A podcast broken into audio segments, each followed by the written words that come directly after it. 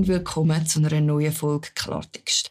Vor einer Woche hat es so richtig gerebelt in der Schweiz. Und wenn mir jemand eine Woche vorher noch gesagt hätte, dass die UBS mal CS würde übernehmen würde, hätte ich glaube gelacht. Das ist für mich etwas so realistisch gewesen, wie dass der Cedric Wermuth zu der SVP wechselt. Not in a million years.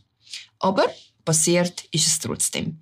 Jetzt bin ich ziemlich sicher, geht es vielen da so wie mir. Nämlich, dass sie absolut kein Bankwissen haben. Und ich habe mich auch gefragt, was passiert da eigentlich? Und vor allem, wie hat das eigentlich so schnell können gehen? Ich meine, wir reden hier ja nicht irgendwie von einer Ländlebank, sondern immerhin von der Credit Suisse. Das ist so, wie wenn Toyota Ferrari aufgekauft hätte. Like, snap. Ich bin darum mal ein bisschen nachforschen und habe gedacht, warum nicht mit euch teilen. Schließlich ist es ein Thema, das uns alle beschäftigen sollte. Von der CS her war das Problem relativ simpel. Die anderen sind schuld. Der CS-Präsident Axel Lehmann hat gesagt, CS sei eingeholt worden von Altlasten und von der Vergangenheit generell. Und Social Media natürlich. Social Media sei im Endeffekt schuld gewesen, dass es so weit gekommen klar. Aber was genau ist denn eigentlich passiert? Weil alles vorher und nachher kann man ja irgendwie nur nachvollziehen. Aber wer die Woche keine Zeitung gelesen hat, wird ja aus allen Wochen gefallen sein. Simpel, der CS ist einfach zu viel Geld abgeflossen. Allein im letzten Quartal vom 22 hat CS 110 Milliarden an Kundengelder verloren. Das sind 8% von allen verwalteten Vermögen. Angelegtes Geld ist das Lebenselixier von einer Bank. Und da eine Bank nur einen Teil vom Vermögen verfügbar hat, kann das zu einem Liquiditätsengpass führen. Das heißt, eine Bank kann Konkurs gehen, obwohl sie eigentlich solvent wäre. Das heißt zahlungsfähig. CS hat auch immer gesagt, sie sei eigentlich gut aufgestellt. Und an dem Mittwoch, wo es so richtig bergab ist mit den Aktien, hat darum die Schweizer Nationalbank am Abend auch eine Mitteilung herausgegeben, dass sie CS mit einer Liquiditätsspritze unterstützen. Aber dann ist es vermutlich schon zu spät gewesen. Also nein, nicht vermutlich, wie man nachher sieht. Der Grund für den Bankrun ist ein Vertrauensverlust in CS gewesen.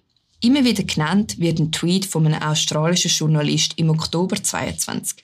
Eine grosse internationale Investmentbank stünde am Abgrund.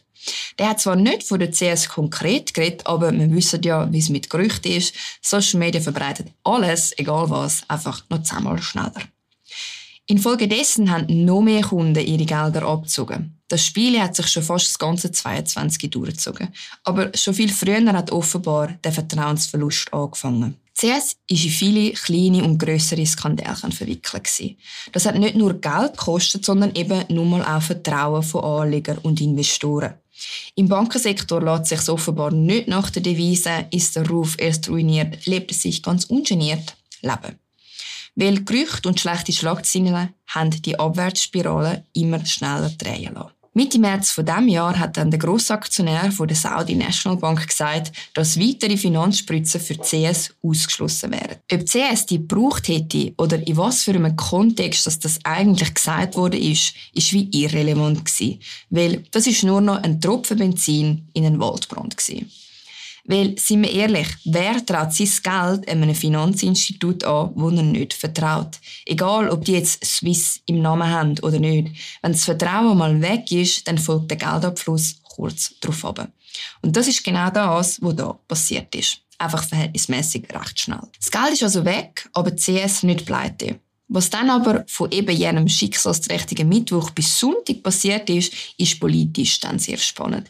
Ich meine, ich beneide keinen von denen. Jede Lösung ist irgendwie scheiße gewesen. Und die, die den Scheiß eigentlich bauen haben, haben immer noch das Gefühl gehabt, es seien alle anderen die schuld. Also, ich kann nicht wirklich sagen, ob das eine gute Lösung war. Weil irgendwie sind alle Lösungen schlecht gewesen. Ich bin froh, dass ich das nicht entscheiden und ich bin noch froher, dass irgendjemand entschieden hat und in so kurzer Zeit eine Lösung parat hat. Wenn man nicht entscheiden muss, ist es auch immer einfach, einfach alles besser zu wissen. Die UBS hat also mit der Unterstützung vom Bund und der SMB den Deal gemacht, CS aufzukaufen und hat da ein ziemliches Schnäppchen gemacht. Der Bund hat sich für das ziemlich weit aus dem Fenster gelehnt, weil die Beiträge alles in Schatten stellen, wo wir je ausgegeben haben.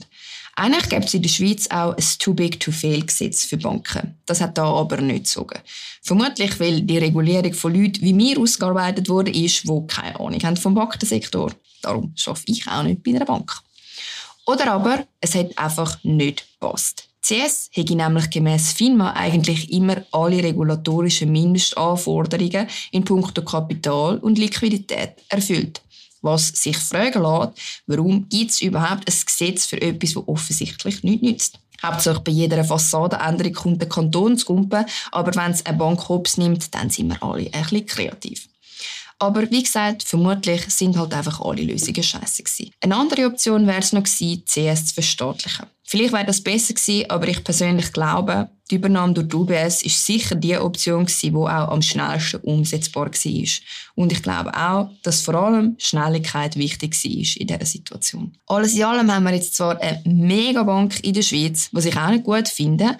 Andererseits ist Schlimmes verhindert worden. Ich bin froh, hat irgendjemand die Kurve kriegt. Und ich bin auch froh, dass der Bund potenziell Boni-Auszahlungen wird verbieten. Das klingt aus meinem Mund jetzt vielleicht ein bisschen speziell, aber ganz im Ernst, man kann nicht einen Laden an die Wand fahren und dann weitermachen, als wäre nichts gewesen. Ich meine, wenn mein Unternehmen hops geht, dann kann ich auch keine Löhne mehr zahlen. Klar, das ist scheiße, aber das ist der freie Markt. An dieser Diskussion hat mich nämlich genervt, dass CS eine private Bank ist, die sich benimmt, als wäre sie ein Staatsbetrieb. Das geht nicht. Entweder man wird vom Bund unterstützt und dann tanzt man nach dieser Pfeife, oder man wird nicht vom Bund unterstützt und dann lebt man mit den Konsequenzen, die das mit sich bringt. Beides geht nicht. Was ich aber super finde, ist, dass man langsam auch von diesen globalen Riesenbanken wegkommt.